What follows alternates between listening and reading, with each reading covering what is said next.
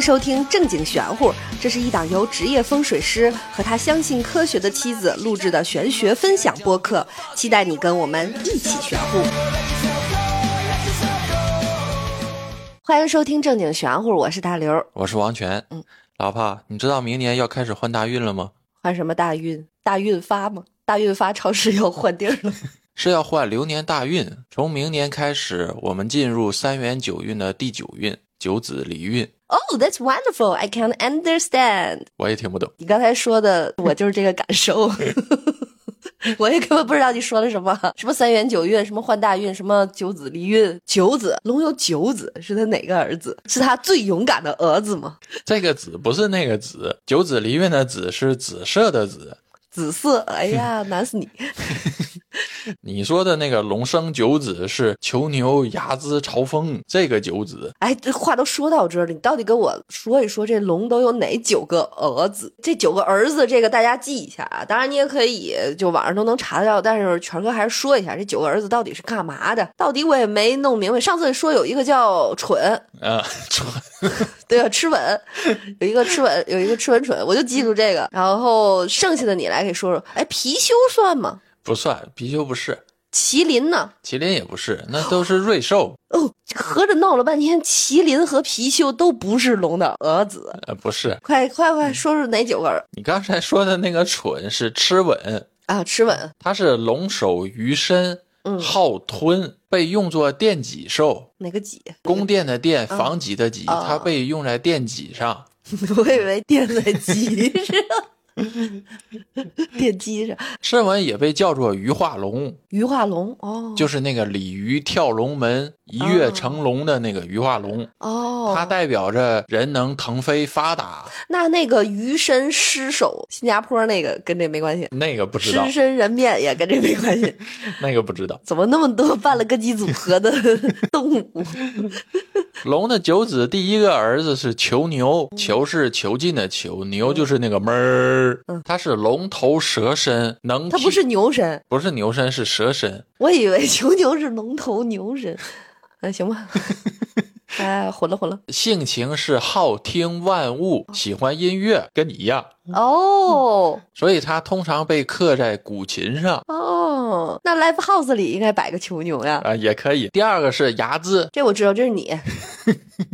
睚眦必报慕容复嘛？啊，睚眦是龙首豺身，就是豺狼的那个豺。睚眦好勇斗狠，记仇，一般被刻在武器上， 哦，睚眦是比较熟的一个嗯。儿子了。比如那个剑柄上，睚眦张开口，然后吐出来的是那个剑身，它一般被刻在剑柄上。朝风，朝风的喜好远望，所以它被用于房檐上。哪个朝？嘲就是嘲讽的那个嘲，口字旁加个朝阳的朝，那个朝。哦，但是他不叫嘲讽，他叫对嘲风，嘲笑风。 哦寺庙或者是宫殿上会有房檐小兽，嗯，第一个是骑凤仙人，往后会有五个、六个、七个、八个、九个、十个那种小兽。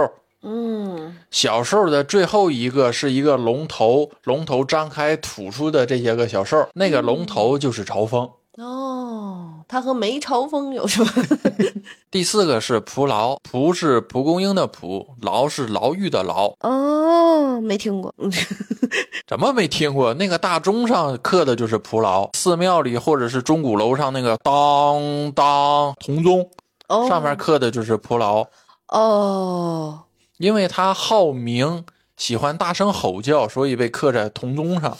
哦，第五个是酸泥，酸泥儿、枣泥儿，我是枣泥儿， 酸泥儿酸泥是古代的叫法，实际上它指的是狮子。啊，中国狮子，你看那个有一些个部门门口，他会摆那个大狮子，有的家里头门口也会摆那个大狮子。啊，那个狮子的形象是中国狮子，哦，它叫酸泥，它喜静不喜动，而且好烟火，一般被刻在香炉上，放在门口也是为了辟邪。酸泥儿，反正只能让我联想到枣泥儿。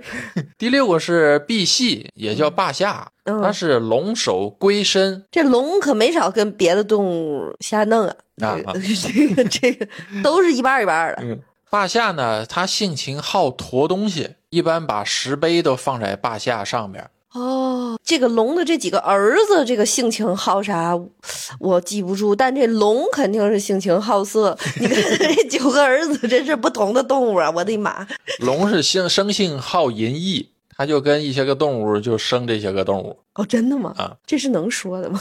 能说能说这真是传统文化，啊哈，是 不是大不敬，不是不是？杀死了。霸下还有一个功能是避金煞和火煞，哦，你像那个天斩煞、壁刀煞、尖角煞，嗯还有那个电线杆、烟囱、 嗯，电塔，这些是火煞。家里摆一个霸下就可以避这些个煞。但具体摆什么位置，这个还是得你定，对不对？具体摆什么位置的，看实际情况，这个不能自己瞎摆。明白。第七个是避案，彼岸，我只知道比干挖心那个。彼岸又是啥？避案形如虎，号关讼，主持的是公正，一般放在官府门前和牢狱门前。哦嗯，那法院门口是摆它吗？法院门口那个叫谢志，它代表着公平。谢志又是啥呀？谢志是一个瑞兽，就跟麒麟和那个谢志长得非常像麒麟，但是跟麒麟有区别。麒麟的脚是蹄子，谢志的脚是爪。记不住，记不住，反正就是咱们日常见到的好多东西，不都是龙的儿子也是有瑞兽的，而不是都来自于龙。哦？这些古代的这些个瑞兽，回头咱们往后再单开一讲。这个感觉老虎、老鼠傻傻分不清 楚， 就是属于那一挂的。还有什么？第八个叫父系，父系，我只知道复 辟，这事儿不能干。父系形似龙，哦，他生性好盘，嘿， 生性好盘，那他有合同吗？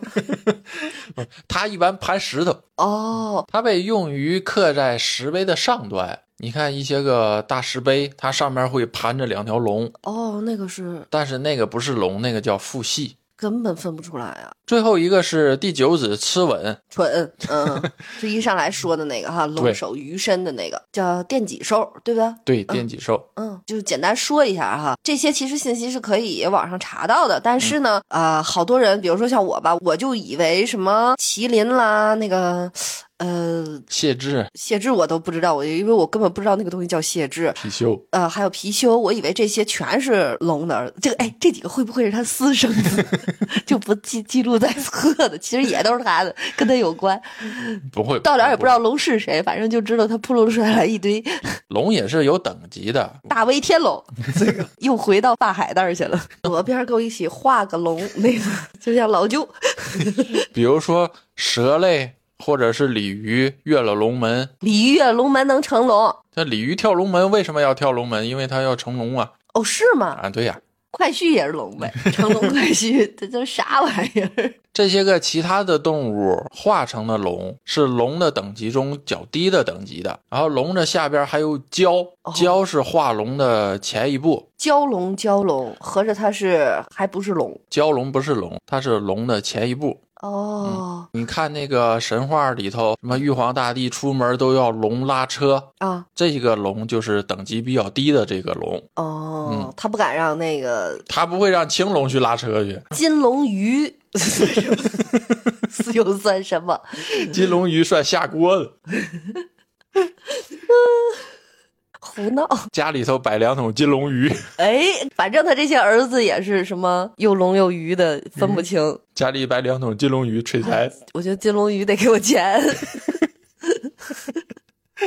所以摆金龙鱼没用，对不对？嗯金龙鱼没用，还有最近流行的说把肉桂催财，对对对，最近咱们的那个群里边好多都说这个肉桂，你来给说说这肉桂到底怎么回事儿？摆肉桂实际上是把一个绿植催财。我们前面说过，风水上讲气，用气去运行运，嗯每一样东西都有一个气场。嗯，白肉桂必须是活的，它不能是死的，更不能把肉桂皮放里头。 就那炖肉的那个不行，是不是？对，那个不好用。实际上不一定非得要肉桂，啊、其他的一些个绿植，只要不是爬藤类或者是尖刺类的绿植嗯都可以。哦，哎，网上特别兴梵克雅宝那个五花玄学，就戴那个手链的那个，我也买了那虎眼石的那个，嗯嗯那个也是助孕，但那个就是死的呀，那个没有生命呀。那个是助孕，不是用来催孕的。哦，助孕和催孕还不一样对，助孕是帮助你提升，哦。催孕是给你滋养，它是本源性的东 西，所以那个炖肉料包它也不能助孕，不能。五行属蝉。嗯网上有一些个把肉桂皮放进小罐罐里，然后把这个小罐罐摆在哪儿，又怎么弄怎么弄的，嗯，那个叫做种生鸡，它不是真正的催孕，它是一种借孕或者是夺孕。这个大家不要学网上去瞎搞去。这个不好。哎，众生鸡不是另外一个吗？我我记得众生鸡是把活人的衣物埋在一个墓选好的墓风水宝穴里。它用肉桂实际上是借用了众生鸡的方式，哦，众生鸡的本源来自于夺天地灵气造化，滋养命运。但是这个很难控制。如果你接受来的运势非常猛烈，超出了你人命能承受的范围，嗯，那么你这个运势就会爆掉，就会需要用其他的运势来补。我们命理那期说过，一个人的财运如果超过了他能承受的范围，就需要用其他的来补。用寿运来补，就是你突然暴富了，但是你的寿运没了，没几年你人就暴毙了。用福运来补，你有了钱之后就开始不停的生病，或者家里在不停的吵闹。嗯，明白明白了。所以众生鸡这个事儿，在这也跟大家说，不要瞎弄，因为其实有人之前来找过权哥做这项业务，我才是知道的，就是让他选一个墓地，然后把活人的衣物放进去，然后用来生财。但是我们不接这个业务。因为这个还涉及到阴宅，嗯也就是风水宝学。风水宝学它也是分等级的，嗯比如说最高的是帝王穴，嗯下边的是将相穴、官禄穴、商贾穴以及平民穴，嗯这是风水宝学的五大类。嗯，五大类下边还有上中下三等，也有其他的说法，把风水宝学分成了若干类。虽然分的等级方式不同，嗯，但是都跑不出这五大类去。嗯，所以众生鸡你不做吗？我不做这个，嗯，如果是你不会吗？我会。如果这个风水宝学它的等级非常高，它的气一定是足的。你像我们上一期就说了，风水是结合天文、星象、地理、人文、民俗、自然环境、景观于一体的一门综合学科。嗯在阴宅当中，它必须要上应星气，下接堂气，观察明堂沙水走向，仰观天文，下应地理，一一对应，才能形成一个风水大穴。而找到的这个风水大穴，一定是精满气足神旺，跟人一样，嗯他的气非常的足。不管你是埋仙人也好，是众生鸡也好，嗯你这个学的等级超过了你能承受的能力，它就会形成了一个物极必反、盈满折溢的状态，哦，就会形成一个反噬，嗯就乐极生悲了。对，就是爆掉了。嗯，哇，这一段说的我鸡皮疙瘩起来了。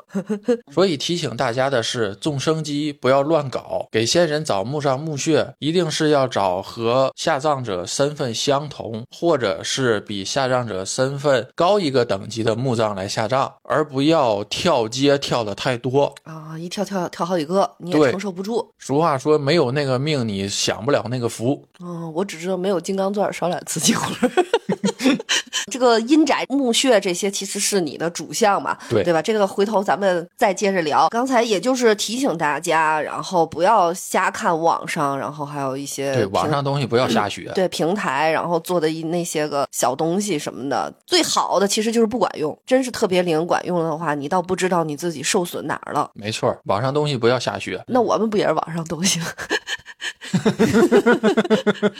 我们先我们来，这个你也就瞎听对我们是一个娱乐节目。啊！对对对，说回到这个三元九运，你再给我们从头说一说。九运也叫九子离运，是三元九运中的第九运。古代的人们夜观天象，发现每二十年土星和木星就会相会一次，每六十年土星、木星、水星三星相会一次，每一百八十年水金、地火、木土、天海冥九大行星会处于太阳的一侧。为了记录星象的循环，古人就把二十年称为一运，九运一共一百八十年，每三运也就是每六十年称为一元，一百八十年中就有了三个元，分别是上元、中元、下元，这就是三元九运的由来。你等等啊，我问问你，哪个古人能活一百八十年？他是怎么总结出来这一百八十年的这个观测的？不是哪个古人能活一百八十年，而是古人在观测星象当中，他会做一个记录，这么一点儿一点儿记录下来的。那也就是记录的这一个本儿，还得能在这个历史的长河里留存下来。那你觉得我们现在的这些个古籍是怎么流传下来的呢？在这些个记载当中，更多的是把结果用文字记录了下来，后人们根据这些结果去研究一套符合当时社会背景下的计算方式。哎呀，今天这课有点难呀！你先跟我说说吧，这个是一共有九个运，对不对？对，都哪九个运？咱先说。三元九运当中，三元是分上、中、下三元，嗯，上元分一白坎运、二黑坤运、三碧震运，中元是四绿巽运、五黄运和六白乾金运，下元运是七赤兑运、八白艮运和九紫离运。啊，你们看不见，他这段是看着我说的， 他是背下来的。古人又把这九个大运分别与紫白九星一一对应，把每个运用一个星代表，就形成了每一个运当中的五行和卦位。没事儿，这些听不懂也没关系，对不对？对。那这一个运有多少年？啊一个运是二十年，二十年。嗯也就是说，我们即将换到下一个二十年大运里。对，这个大运有好坏之说吗？这个大运没有好坏之说，但是它有代表的意义。啊、嗯那接下来二十年代表啥？接下来二十年是九子离火运嘛，嗯，八卦属离卦，五行属火，那么跟五行属火相关的行业就会得到流年大运的支持，这些个行业就会做得非常好。哦，我可以不可以这么理解你前面这段话？就是明年将会换下一个二十年的大运，嗯然后叫九子离火运。嗯我们可以搞不明白什么三元九运、九子离火这些，但是我知道，就是下一个二十年大运呢，五行属火，嗯那么根据五行的相生相克，会有一些行业比较好旺，对吧？就是比较容易挣钱，是不对是？对，哟，哎那个快快快，快告告我有什么行业？快点啊！现在拿小本记啊，接下来都是接下来二十年可以挣钱的。最突出的是科技类、信息类和能源类的产业，嗯比如光电、热、动力、信息技术、科学技术等等。嗯体现在行业上，比如饭店，五行是属火的；嗯娱乐业，嗯，酒吧、声光电的那些个酒吧，有这这行、这喜欢。你知道为什么酒吧夜店属火吗？为什么？因为酒吧夜店非常的 hot，会有很多 sexy girl 和 handsome boy，所以就 hot hot hot，所以就，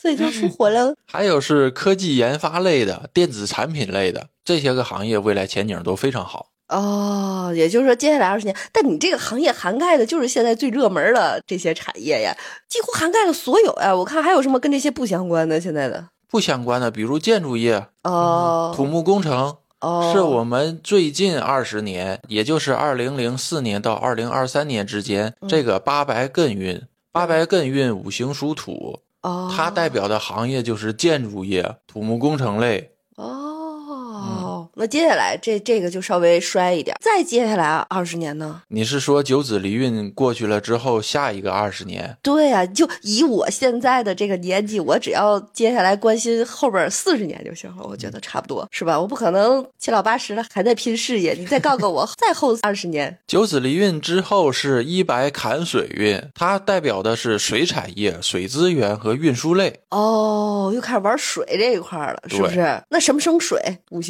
金生水，那我买那个金银首饰是不是也行？ 再后二十年，我想那就是二零四四年以后，对嗯不对？二零四四年以后走水运，一白坎水运，然后那个时候呢，就水产、水资源运输厉害。嗯但那个时候呢，如果我穿金戴银，是不是戴好多的金项链儿、金戒指啥的，是不是也对我好？可以这么说吗？不是那么算的。嗯五行大运当中不是以金生水，这个水非常直接，就是水产业。穿金戴银那个不影响，你什么时候都能穿。 那你可得给我买呀！你笑什么？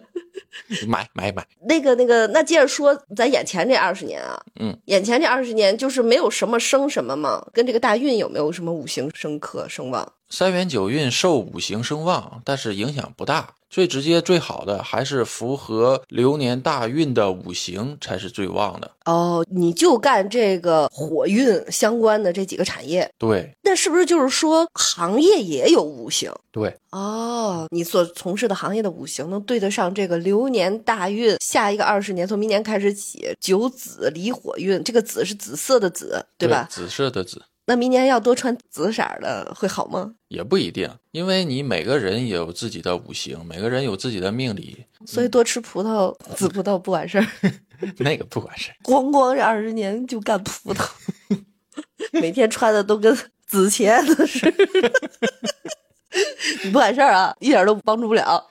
你穿成那样，只对火命和土命的人有帮助。万一你是个木命或者是一个金命，那就麻烦了。啊，那我就是火命呀！我还真的真要下二十年穿成紫茄子吗？你也可以不穿。每天都吃地三 鲜，我就真成地三鲜儿了。 继续，因为我发现好多时候咱俩知道的事儿，对大家听起来有就是听友反应还是稍微有一些门槛儿的。嗯我觉得你再给大家先详细讲一讲，比如说风水和天上星星呀的这些关系，然后还有一个就是什么是五行，什么五行生克这个，先把这俩再给大家再基础的再给大家再讲一讲。那我们先说说五行。五行的五说的是五种基本动态，分别用金、木、水、火、土代表。行指的是不断的循环运行，相生相克，相互依存又相互制约，不断转化。嗯比如在形状上，金代表圆形或者拱形，木为直嗯，水为曲，就是那个波浪的那个曲。那拱门算是金还是算是曲呢？单个的拱门算金，哦，若干个拱门连在一起形成波浪为水。哇，那麦当劳翻译成中文叫金拱门，人家也是结合了这个五行呀，这不嗯是随便起的名儿啊，当然都没有随便起名字的，对吧？麦当劳中国的那个就叫金拱门啊，嗯它也没叫水 拱门，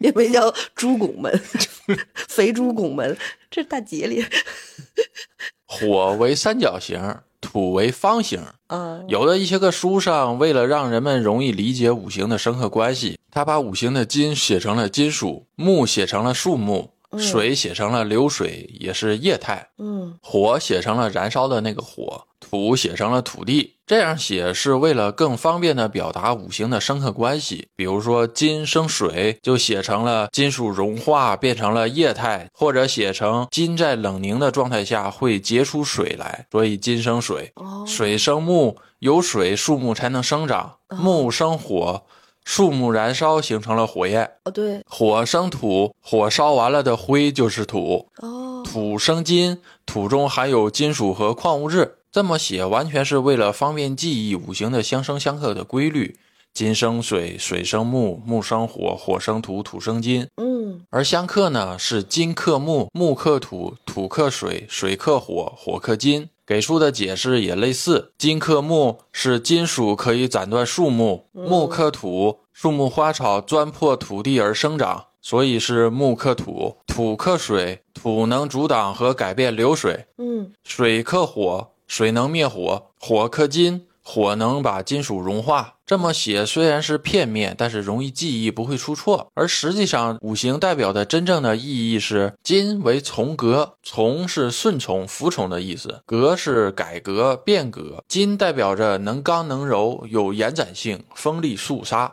肃杀，严肃的肃杀，杀气的杀。嗯，木为曲直，曲是曲重，直是延伸、伸展。嗯。意思是能屈能伸，代表着生发向上、仁慈和柔和。哦，水为润下，润是湿润滋养，下是向下，代表着钻研和深入。哦，都是好词儿啊。火为炎上，炎是炎热的炎，代表着热；上是向上，也是炎症的炎呀。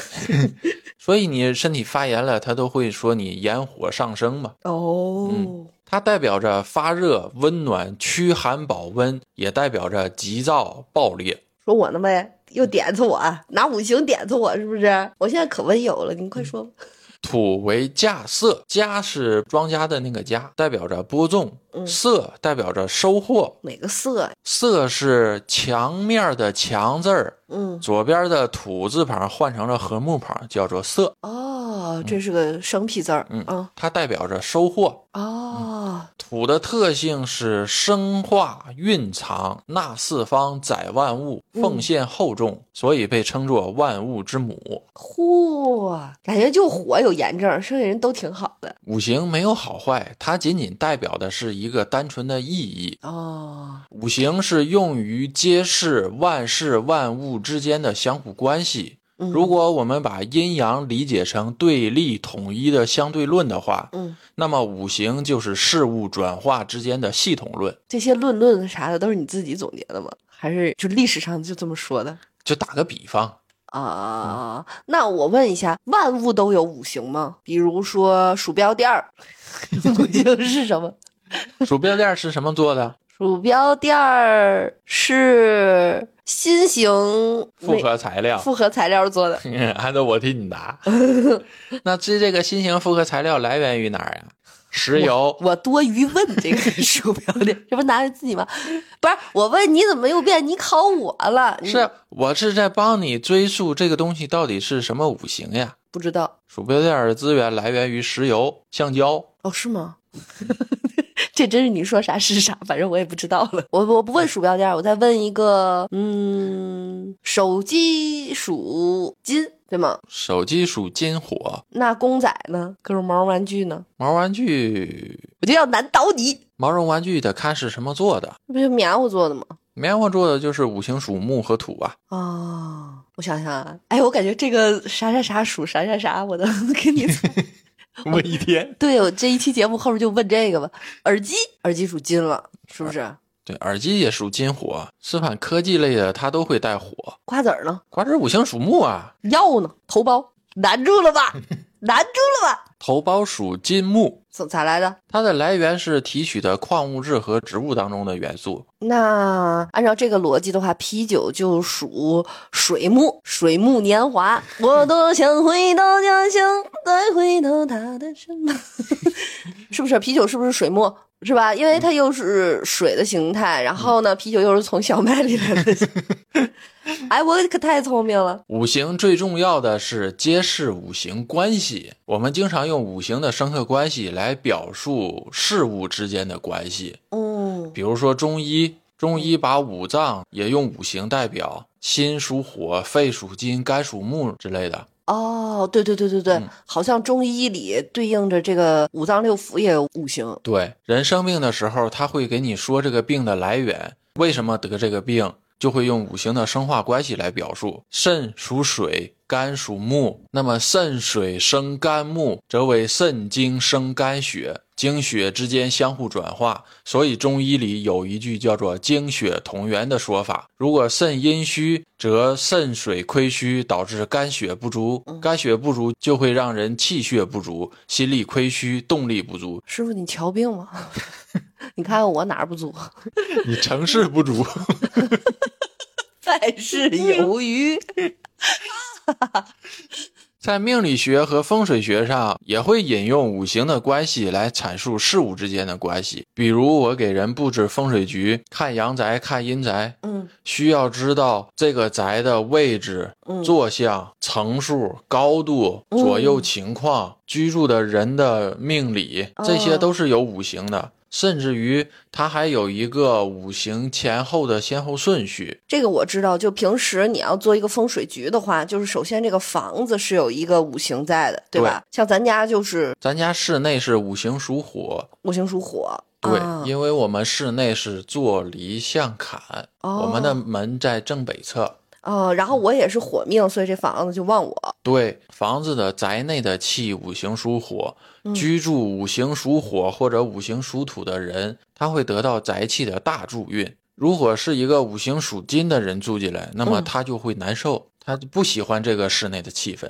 哦，哦，明白了，这就是有的时候，比如说我们去看房什么的，其实你第一直觉也会能感受到这个房子跟我合不合，我喜不喜欢，是不是对？其实这里边有可能就是暗藏着这个五行的玄机。没错，哦，如果有听友想知道具体，比如说你自己的房子是什么五行呀，然后跟你合不合呀什么的，都可以加我们的小助手进我们的听友群哈，嗯全儿哥都会在里边给大家解答。嗯嗯，那咱接着说回来，这个九子离运就从二零二四年嘛，嗯因为我觉得大家还是比较关心这个所谓流年大运啊，就是这些的。我觉得流年大运、犯太岁什么的，咱们到年底可以开一期。嗯嗯，然后让大家注意一下。这个之后我们一定会说到，咱先说这个二零二四年之后这二十年的这个事业问题，关系到大家挣钱的问题，这嗯是大家很关注的。咱们提前做准备啊，是吧？把后二十年和再后二十年都给他准备好了，是吧？嗯选择一个比较好的行业，适合正好又适合又爱干，然后又正好在这个大运上旺的行业，嗯没对不对错？从明年开始是不是？嗯明年什么时候？从立春，立春是一个交接点，哦，但实际上现在已经开始向九子离运转化了。立春只是一个节点，立嗯春前后它是一个从八白艮运向九子离运转化的过程。你看现在嗯 AI 科技这些个五行属火的行业嗯已经开始渐渐的崛起了。对对对对对，人工智能啥的，是不对是？哦，所以就开始慢慢往那儿转了。对，那大家如果现在想换工作，就可以往这个方向。未来投资和从事行业的趋势就可以向这些个行业上迈进。你确定不是看了很多社会新闻，然后总结出来的，而是根据风水玄学总结出来的吗？这个是纯根据风水推算出来的，社会的发展也是会符合流年大运的形成的。你看，八四年到零三年，它是七次对卦的流年大运，七赤赤赤赤近朱者赤的那个对是近朱者赤的赤，嗯，它是七次对卦的流年大运，对卦代表着说高兴，嗯同时对卦代表的是贼星，所以在那个时候，什么皮包公司啊、投机倒把呀，坐一起聊一些个大事儿啊，那个时候的时代就是那个情况。到了零四年到二三年之间，房地产又开始崛起，嗯它不是一个行业追着流年运走，而是流年运引领着时代向前走。哇，这真重要呀！ 这流年运，我们可以再展望一下，比如现在九子离运过完了，嗯开始一白凯运、水产、水资源、运输类开始赚钱。嗯，那么你可以看看当下的实际情况，某个岛国开始排核废水，很有可能全世界的水资源都会受到污染。这么排放二十年之后，会不会全世界都开始抢夺水资源？水资源是不是一个赚钱和重要的行业？嗯，这个得好好想一想。那咱们再说说现在这二十年，现在真是人工智能发展了，对不对？对呀嗯接下来这二十年是这信息科技、人工智能什么的，能源这一块儿是吧？嗯？对哎，Chat GPT 是什么命？ ，Chat GPT 没有命，它只有五行，它五行属火，但是它没有命，它不是一个活物。啊、是吗？命理是需要一个活的东西，哦，蜗牛呢？这哪天生的就是什么命呀，跟人的计算方法是一样的。哦，Chat GPT，所以只有五行。Chat GPT 是五行属火呀，科技类呀，科技对呀，哦，那房地产算土啊。接下来可能就稍微差点儿了，嗯是不是？嗯那汽车呢？汽车属金火，接下对来二十年也还行。那汽车 KOL 算什么 呢？属什么 的 KOL 五行属火， ？KOL 为啥五行属火？因为你走的是网络 呀。哦，那也就是我这个汽车 KOL 还能接着干。汽车 KOL 不一定，但是你 KOL 还能接着干。为啥汽车 KOL 不行了？ 目前的情况，科技刚刚成功，它还需要等待一段时间，让汽车的科技发展起来，你这个行业才能发展起来。我感觉现在人别的汽车 KOL 挺挣钱的，只有我不挣， 这算什么？这算你懒，哎，你怎么回事？咱得恩爱。耐耐耐。那这个三元九运是从哪儿、什么时候开始的呢？咱往头儿倒，第一次发现这个，并且开始走这个运是什么时候就是第一年是从什么时候开始算的，是吧？啊？对对对，嗯三元九运的起始，目前有两种说法，一种是传说类，说从皇帝的元年开始，也就是公元前二六九七年。嗯但是按按照年份推算，根据公元前二六九七年算到现在，嗯元运是对不上的，所以就有了另一种说法，是按照我们现在的三元九运往前数，哦，一直数到公元前二九九七年是三元九运的开年第一年。公元前二九九七年，对，哎呀妈呀，因为这个二九九七年没有记载，我们也无法考证到底是谁定的，为什么从这个时候开始。嗯，但是要说的一句是，我们上下五千年的历史不是白喊的，哦，正好卡到现在这上下不停对啊，至少三元九运已经有了五千年的历史。哦，这会儿听着厉害厉害。那这个三元九运它能干啥吗？三元九运主要是为了记录时间，哦，比如刚才我们说了，三元九运已经记录了五千多年的历史，嗯那么在玄学上，它用于测算，比如风水的悬空派，嗯，它是通过三元九运测算出房子当中是双星会坐，还是双星会相，还是上山下水，还是望山望向，根据这个来测算房屋的吉凶。天上有九星是吗？对，不是七星吗？北斗七星吗？怎么有九星啊了？七星在勺柄的位置，它还有两个引星，勺柄勺柄。北斗七星不是一个勺状吗？哦，勺把儿那对勺把儿，烧饼，我以为是吃的呢。我说怎么烧饼是天 上椒盐儿的还是 油酥的？ 我饿了，在天气晴朗的时候，你看北斗七星，嗯它在勺柄的位置左右两边各有一颗星，叫做左辅右弼，哦所以这个区域叫做九星。把九星与八卦对应，形成了紫白九星，再把紫白九星与三元九运相结合，就形成了三元九运的特性。哦，那你会观星吗？嗯，会一点儿哦，这观星的这一派叫什么？就叫观星派。那紫薇是啥？紫薇是紫微星，紫薇是大明湖畔的夏雨荷的女儿。风水上有三尊、四元、六宿、八贵，紫微星是三尊之一，其他两个是太微星和天市星。你说你的吧，我也记不住。四元是把少微星加入三尊之中，这四个结合在一起叫做四元。接下来六宿八贵是把其他的星再加进来，合称为六宿八贵。就你每次说完这种，我都不知道问啥。哎呀，你们要是会问的话，可以评论区里问一问啊。那我就说，那这个九星也会用到室内的风水里吗？九星结合五行生克，就形成了一个阳宅五行理论，叫做阳宅五气。哦，这是哪个门派？这个不是门派，这是一个理论，也有可能有的门派用这个来立派，但是我不知道。哦，那你看这个阳宅的时候，你用的是什么门派？我用的门派比较多，我选择门派理论的时候是根据这个房子的情况来决定用哪种理论。你都学了哪几个门派？我学了八九金元爻玄合，并且把这些个理论都综合到了一起，形成了一个我自己的风水系统。你把前面这几个拆开说说。八是八宅派，嗯它的理论基础是八宅明镜，还有一个理论跟八宅派非常相似，叫做阳宅三要。哦，它们的区别是，八宅派以房屋的坐为准嗯，而阳宅三要是以房屋的门为准。嗯这两种理论都是把阳宅分为生气、延年、天一、福位、五鬼、六煞、祸害、绝命，哦用这八个形态区分室内哪个位置是好的，哪个位置是差的。哦，还有什么？九星派理论非常驳杂，嗯它涉及到天文星象，也涉及到紫白九星。嗯嗯金是金锁玉关，元是三元，也叫龙门八局。听着像个镖局。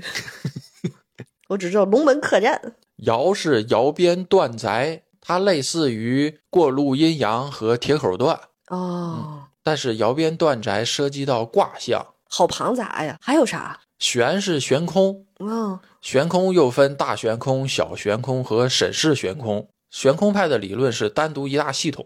哦，合是三合派，是目前市面上风水理论最多的门派。哦，这些你等于就是给他们汇总总结了一下，是吧？我把这些门派理论学完了之后，发现每一个理论里面都有一个系统大链儿，嗯，而在系统大链儿当中，各个门派之间是有重合的。虽然他们的名字不同，叫法不同，但是背后的指向都是类似的。嗯我把这些个门派相同的大链儿缠绕在了一起，形成了一套我自己的风水理论系统。因为每个门派都有不准的或者是成功率低的东西，当我形成了这个系统之后，就可以用来验证每个门派当中某些理论成功率是低的，或者可以用来验证其他的门派理论是否符合这个逻辑。这套理论也是经过我多年系统的验证实验总结出来的。嗯，听上去还挺严谨的。大家可以提出各自的异议啊。咱们今天其实聊到这儿，已经往外查出去很多了哈，嗯但也是大家好奇你的一些点。那今天其实主要说的是这个九子离火运、嗯是吧？这个五行相生相克和这个职业对上的屋子是不是跟这个也相关？刚才我说过，看房子需要根据房子的实际情况来选择理论。比如我们以前说过，房子当中分静宅和动宅，嗯静宅就是那种独门独院儿，动宅就是我们现在的楼宇小区。看动宅，我一般都用九星法和阳宅五气来看，把房屋当中分出生气位、旺气位、泄气位、死气位和煞气位。嗯生气位和旺气位可以用来催财，死气位虽然字儿是死掉的那个死，嗯，但是它代表的是稳定不动。哦这个死气位可以用来存放东西，嗯或者是可以用来放保险柜。哦，就是不是那么不好。对，死气位不是不好的，它是一个平的状态。嗯嗯泄气位是泄耗内损，哦煞气位是一个不好的位置，它的煞气非常重。嗯所谓的煞气位，实际上它也不是那个绝对的不好，而是煞气位与宅不合，与人不合。明白，就是他可能是跟你不行，跟别人行。煞气位只不过是在这个房间当中，这个位置是与房屋不合的。哦，明白了。你还记得吗？有一年我过生日，我们俩去一个朋友新开的公司去谈合作。啊，对对对对对，一进屋我就坐在他们那个中央集点上在那涮。你也够讨够闲的。然后呢，后来我说他们公司贼星当门，嗯咱俩别跟他掺和了。临走的时候，我还提醒跟我们关系好的那个合伙人，我说他们年底就会显现出明亏暗损，年后很有可能就会解散，嗯，让他多注意财务状况。对结果过了年之后，他不就真解散了吗？对，这是真事儿，嗯，真人真事儿。那次就是用的三元九运配合的悬空派理论来算出来的。哦，他是什么贼星当门啊？这怎么看？你还记得前面我说过七赤对卦属贼星，它那个室内的入户门就落在了七赤贼星上，哦，贼星当门就会主这个公司当中出现明亏暗损，每个人都会算自己的小九九，嗯每个人都想从公司往外捞利益，而并没有人去想着公司要怎么做大做强做好挣钱。这不是一般的公司都这样吗？啊，不不，有很多公司是齐心协力一起干起来的。嗯贼星当门，每一个进入这个公司的人，嗯他会潜移默化的被这个气所影响，一点一点的就会改变心态，往自己手里捞钱，而且这个影响是越来越严重。他捞了一笔，他就会想捞第二笔，他先捞小的，之后他就会想捞大的，最后一点一点，这个公司就会捞黄了。这个事儿确实，就先不管这些理论，确实是真人真事儿。就是我的那个朋友想去叫我们一块儿问这个合伙人公司啊什么的，嗯，然后最后权儿哥提醒了一句，但也当时也没多说，但确实他过完年之后就不干了，嗯就确实就散伙了。也就是说，这个无论是墓地也好，或者是说这个家居风水哈，嗯办公室都会有影响。他都会受风水当中的气的影响。嗯，因为我知道的，就算是一些互联网大厂，其实他的办公室也都是看过风水的。当然，因为我的朋友会说，突然之间就是办公室里就会老板多摆很多奇奇怪怪的东西啊，或者是突然加了一批植物或者是什么的，就这种都不是无缘无故的。对于摆在明面上吹风水的东西，我还是持保留意见的，嗯，因为你这个风水摆完了之后，你是会被人看到的，会让人心里产生疑问，为什么会这样？虽然有的人也意识到这是摆风水，但是你摆在明面上还是会让人不舒服。啊，对，所以权儿哥的风水布局都是隐藏式的，是融合在这个屋子里的，是让对你看不出来的。像我们做的一些案例，都是有的是在装修之前就开始介入，有的甚至于需要它一些镇压呀，然后或者是一些其他的东西，有的是埋在地里的，埋在墙里的。我做风水一般习惯性的是从装修之前就开始，嗯甚至于在浇筑之前就开始，嗯，先把一些个重要的不动的东西埋进去，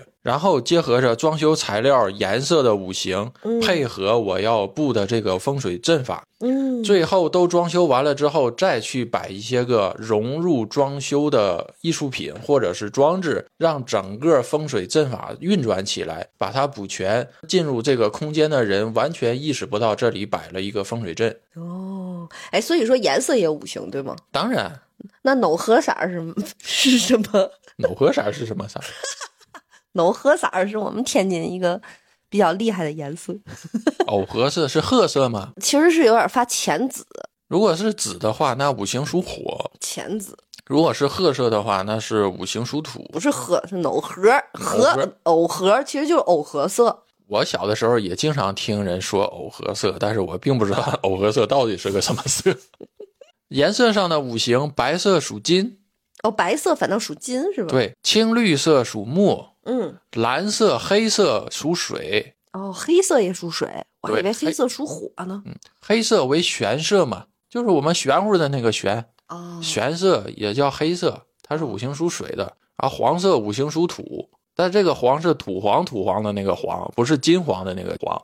哦，红色、紫色五行属火，哦，这是五大基本基色。嗯，就是基础颜色。嗯，剩下再偏哪个就再再往哪个头靠呗。对，好，今天我们也是给大家讲两大块儿，又讲了九星，又讲了这个嗯五行，然后还讲了讲全哥的这个风水理念。最主要的呢，就是马上我们要进入到九子离火运的二十年一个大运啊，对大家在这个生意事业上的选择方向上结有合一个推荐，对，有一个推荐，然后也可以结合着看看。当然啊，我觉得选择事业、选择自己的生活安定，最主要的还是因为热爱啊。嗯比如说，你就想盖房子或就想干什么，我觉得要选择你自己最热爱的，就也对不也不要全都听玄学。热爱是最主要的。对，热爱和兴趣，然后并且你擅长，这些是首要的，其次才看这些玄学的辅助。没错，三元九运只是一个大方向，对，任何一个不好的行业里边，它也有做得好的。啊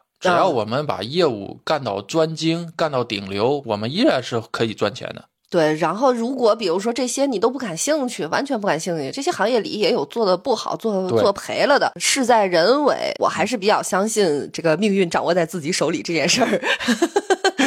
啊、如果你觉得这些都是胡扯哈，那你就 听个乐呵就完了啊。我们是一个娱乐节目，好，那今天就先到这儿，拜拜拜拜。